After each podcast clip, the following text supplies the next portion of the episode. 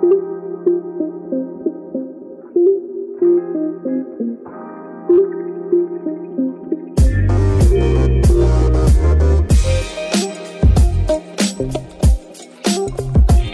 家好，我们是 Product Design One One，我是目前任职于曼谷 Agoda 的利亚，我是目前任职于新加坡 Grab 的 Rice。建立这个频道是想跟产品设计领域的你们一起探讨一些设计软实力相关的话题，像是设计文化、项目沟通、流程建立与设计管理相关的话题。欢迎大家和我们一起交流。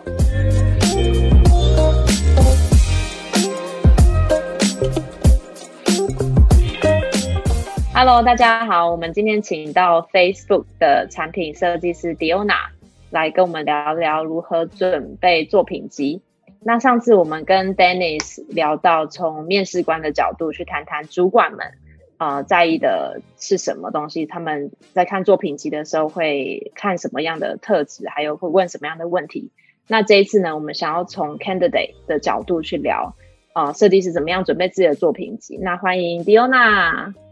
嗨，大家好。那你要不要先自我介绍一下？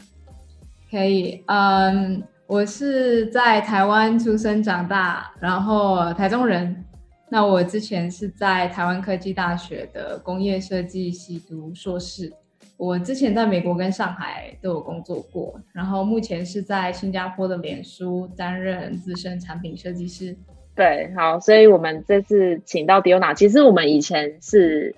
都是念台科大的呃的工业设计硕士，然后我们是同一个 lab 的，对，同一个，所以有一点点对同一个都是在唐老师底下的研究生，对，对，所以有有一点点渊源。然后我记得以前 Diona 就是一个非常非常认真的学生，还好，然后即使即使到现在都是。就是我们史上最认真的来宾，没有啊？对啊，所以我们就主要想要跟你聊聊准备做作品集啊，然后你呃当初怎么样面试新加坡呃脸脸书的工作的过程啊，还有比如说你当初工作的动机是什么？嗯，那想知道哎，为什么你会想要换工作？一开始换工作的动机是什么？呃。就是因为我的上一份工作是在呃新加坡的 Carousel，台湾好像叫旋转拍卖，然后我其实在那边工作过了三年，呃，然后后来感觉都是在做，因为它的产品就是以那个呃呃就是买卖平台为主，那后来呃产品做到发现自己有一些成长的瓶颈，呃就觉得哎一来是。一直在做类似的呃产品，有点无聊。然后二来就是我发现我在呃 consumer facing side 做了呃有点久，在因为在 Carousel 之前也是在呃在 Honestbee 台湾叫什么乘风网啊，反正就辗转呃过去的五年都是在 consumer facing side，那觉得嗯差不多是该换转换一下领域挑战自己，所以呃当时就刚好。脸书在找一些呃，在新加坡找设计师，在做他们 B to B 的产品，那我就因缘机会去呃投了履历。那其实我面试其他公司啦，但是后来啊就决定接受脸书的 offer。为什么？嗯，因为其 他公司我都没有上，就是面到后来都没有上，都在新加坡吗？对，都是在新加坡，所以也没有为什么，就刚好时间，呃，地时间地点，然后跟我想要做的产品都契合，然后他们也给我 offer，所以我就，呃，我就接受了。所以你那时候是特意的想要换，所以就是投了一些工作，不是被动式，就是因为你觉得时间到了这样。嗯，对，当时我没有不是被动的，我其实我自己平常。呃，在我就算在一份工作，只要大概做了一两年，我就会呃去看一下外面的机会。那其实主要的用意也不一定会是换工作，那其实主要的用意是，哎，就一来是看外面的，就是呃设计的需求有没有呃改变，就是对设计师的要求啊，跟他们的技能有没有改变，然后再来是让自己去练习一下，呃，就是不同的这个就是呃面试的考题啊等等的，所以这是我自己的习惯啦。然后刚好呃，就是去年差不多的这个时间就开始觉得，呃，是真的真的有就是成长的瓶颈。那我当时其实有跟我的呃老板 line manager 有聊过这个事情。就我跟他聊的不是说，哎哎，我我想要辞职，而是就是我跟他说，我有在在呃团队里面的成长瓶颈。那当时其实。我的 manager 有帮我去呃，就是跟我一起讨论要怎么样呃，让我比较有有成长空间的一些职位。那也有让我去尝试不同的 project 跟不同的就是级别。嗯，但后来就是还是觉得呃，就是换一个环境对我来说可能还是比较好。哦，所以他其实那时候也给了你其他不同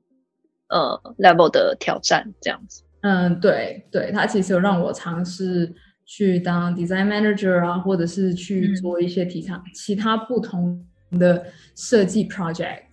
呃，对，然后其实他呃，我的 design manager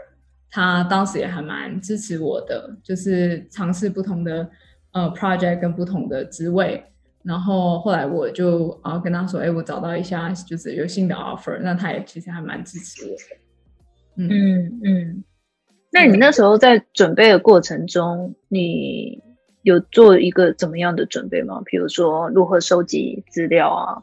或是你因为你应该就是感觉有蛮多的项目，那你怎么去做一些筛选？就是觉得哪些可以放在专案上之类的？嗯，就是我当时在准备我作品集的时候，其实一开始我自己作品集的就是习惯，就是每呃，大概在一段时间，我就会嗯，把一些我自己很喜欢的专案做一些呃 documentation，嗯，不管是当时做的一些设计的，呃，我自己习惯会有一个呃，就每做一个专案，我其实会打开一个 Word 档，就是类类似类似 Word 的档案，然后我会把里面的呃，就是呃设计题目跟设计专案做一个资料的会诊。那里面会有一些，就是可能讲一些设计的背景啊，然后，嗯，设计要解决的问题，然后过程就是发生了什么事情，有点像是一个日记吧，然后有点像是呃，就是把呃这个叫什么中文的，就是就是你发生什么事件，呃，什么时间发生什么事件，就稍微记录一一下，然后不管是在嗯对自己的作品集也好，或者是对自己的专案设计专案管理也好。都有还蛮有呃帮助的，因为一来你在嗯最后呃专案的一些设计的一些决策，你会可能会忘记所谓当时为什么设计是这样子做决定的。然后如果说有呃就是不管是工程师还是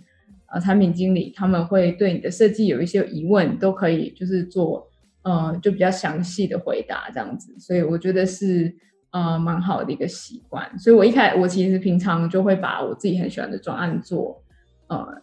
做这样子的 documentation。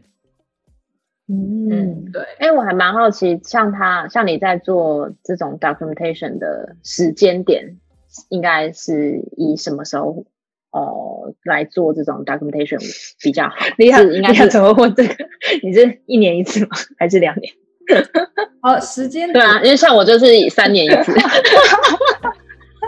呃，我现在其实还蛮有呃纪律的，就是我在我的 day to day 就会做这件事情。那这个事情其实不一定是为了我的作品集做的，其实主要都是为了专案。所以，只如果是以设计专案管理的呃目的的话。我会啊，其实我每几乎每周或是每月我都会做，就把它当做我我呃，它也可以帮我训练，就是练习我自己的设计思考，呃，写出来，不管是 English writing 或者是写呃之后要回溯都还蛮方便，所以我会觉得我的时间点就是每周或每个月。那如果是自己的作品集的话，当然就是嗯，最后筛选的不会是筛选的都是一些自己我自己喜欢的，不会是每一个每一个作品都放上去这样子。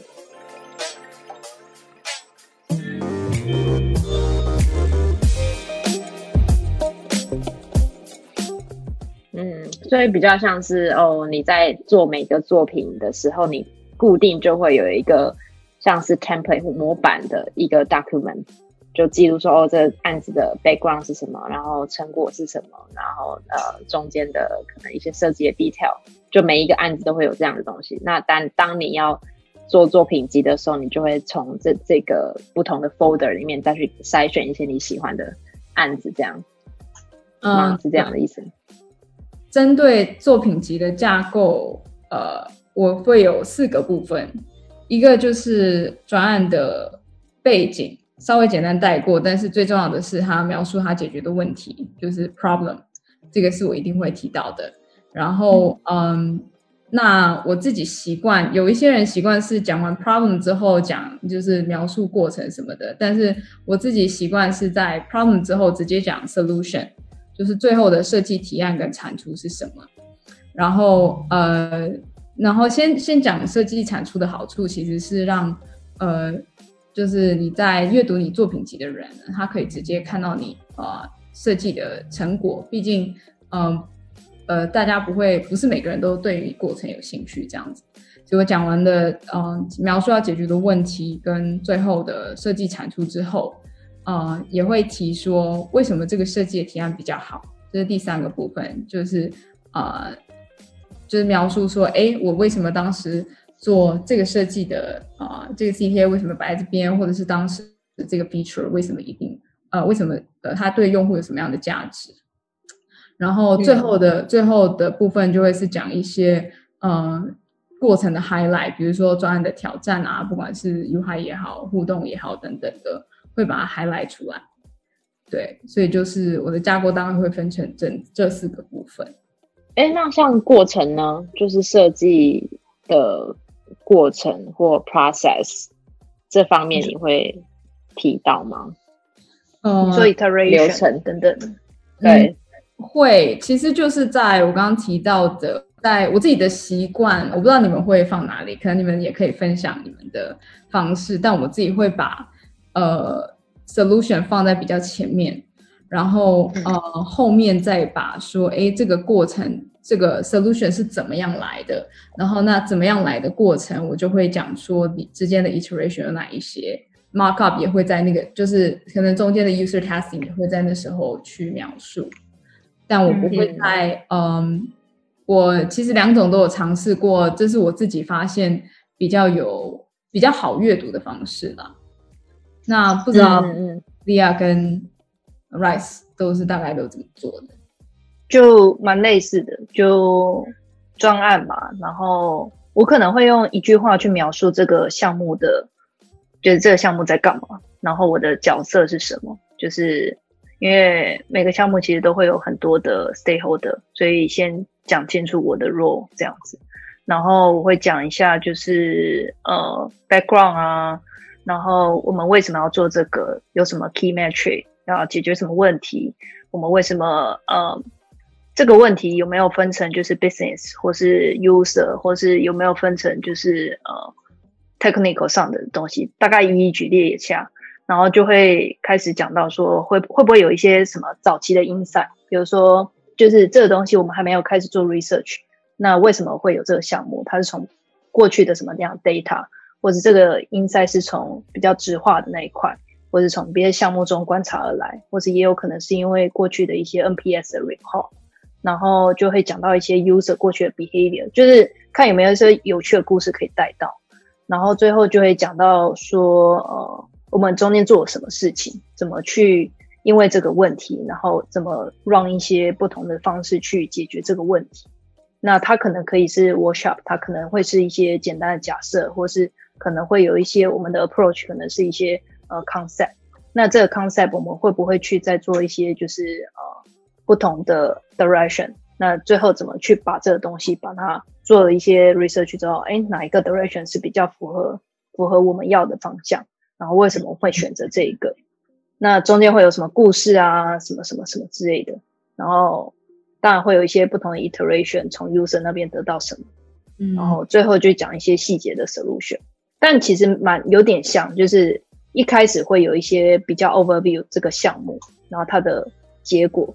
那中间会交错的去讲这个东西。嗯嗯对啊，像我我觉得架构其实都差不多。然后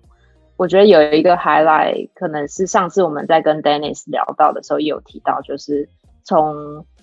面试官的角度，可能会想要比较 care 的是这个专案它的结果是什么，它的 success metric，它的 key measurement 是什么。我觉得可以在嗯，最后的时候就要 highlight。那一方面也是让面试官可以知道，OK，你这个专案带给 business 的 in impact 是什么。嗯，它不只是哦，只是一个做的很很漂亮的一个一个案子。对对对，同意。嗯，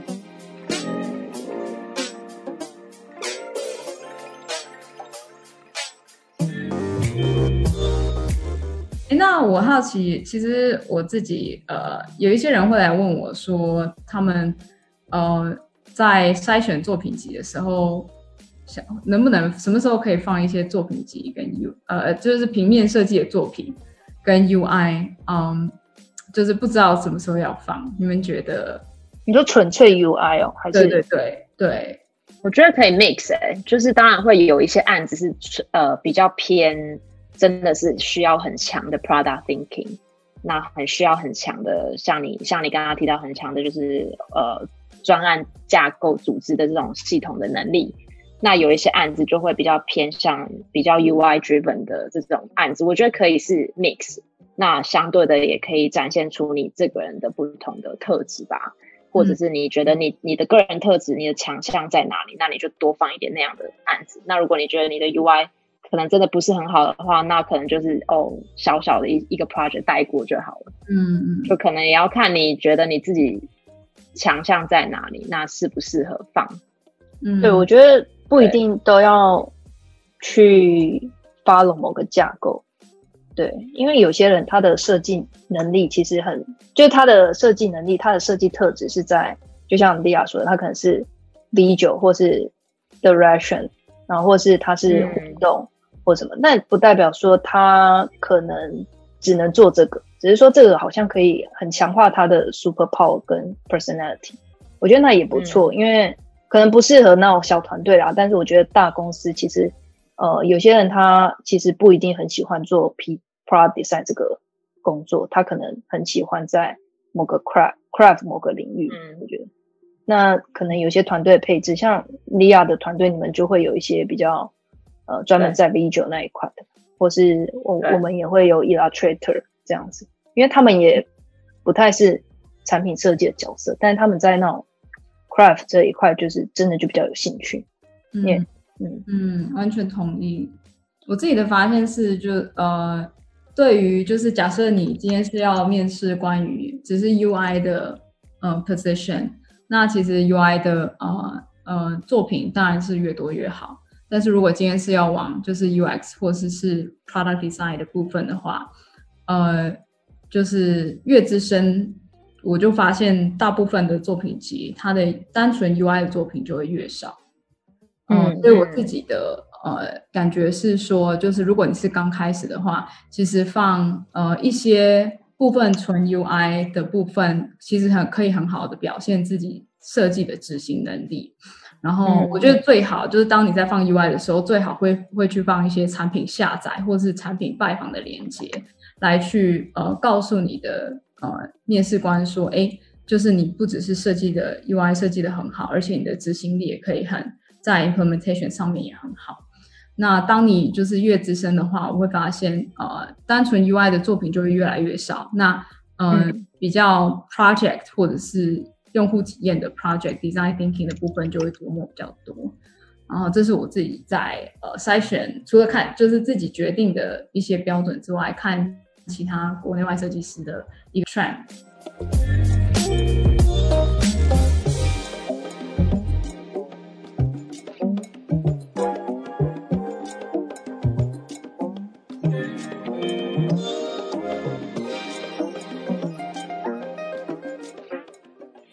那你有没有一些风格的定调？比如说，当你在做作品集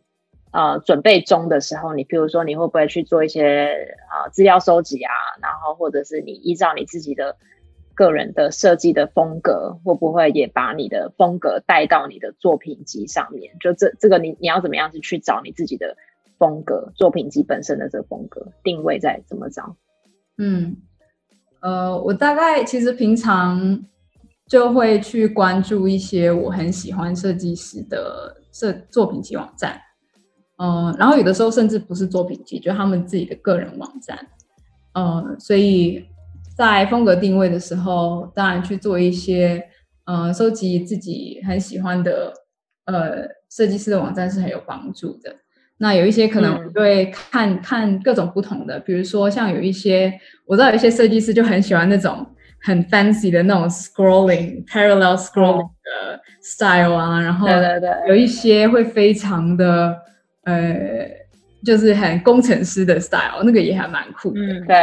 嗯，就是但是我觉得这我自己的风格就是大概看看一下不同的就是极端的风格，然后找一些。呃，比较适合自己的。那我自己发现，其实最常见的就很简单，就是一个呃，就是简单的 navigation，然后把最主要的是，就是你的 landing page，你要能够看得到，呃，你要能够看得到你所有产品呃作品集的总览，然后点进去之后，就是有每一页呃都有一个固定的这个 case study 的架构。那我觉得这样子就还蛮足够了，因为其实呃，我，我自己做作品集或者是在看别人作品集的时候，如果是要对针对面试的话，其实重点都不是那个网站，网站本身是可以加深你的个人风格。假设你今天是一个呃，就是呃 engineer，那你用一个 an engineer 的风格，那就是可以凸显你的个人特色。但是实际上在看就是你的。设计跨呃设计的品质，或者是你这个 candidate qual 不 qualify，都是真其实真的都是看本身 case study 的内容。对，我同意。嗯，你觉得呢？因为我当初也也会想要自己做一些就是很 fancy 的，结果最后发现哪来那么多的美国时间，就把东西就是用那个呃，因为我之前也有自己扣网站，然后后面就觉得。就直接用 Squarespace 把 template 改一改就好了，然后每个项目呃认真写，然后写出你每个项目的故事可能比较重要，因为 content 才是最重要的。除非你是那种呃很很经典的设计师，就好像你也已经什么，就是你已经不用写那些了，你只需要把你这个人 branding 放上去，就这样子。就那一种，或者像像一些业界很有名的设计师，他们就是只会放一个一个 landing page，就是他们自己个人照片跟他们名字。哦，对啊，就这样，就是你们不用做什么，对，然后还连接到就是这是我的 LinkedIn，这是我的 Facebook，对对对对对，然后上面连作品什么作品都可以不用放，什么都没有，对，就是一就是他们一张照片，然后跟一个名字，就这样，差不多就足以说明一切。就 head of design 都这样，对，当然我们还没有到那个地方嘛，那个地步，我们还是要放。我我正在打开我们的 head of design 的 portfolio，他真的只放一句话，然后站什么 part of the hill on which it stands 那个离级别完全是不一样的。但我们我觉得一般人还是就是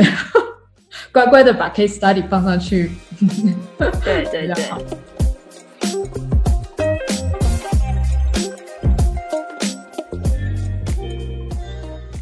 集就到这边喽。那上一集我们讲到如何准备作品集，以及作品集的架构，以及如你如何挑选作品集，还有你的作品风格的定调。那下一集我们将继续聊聊做作品集的挑战，要避免的事迹，do and don't。那我们下一集再见喽。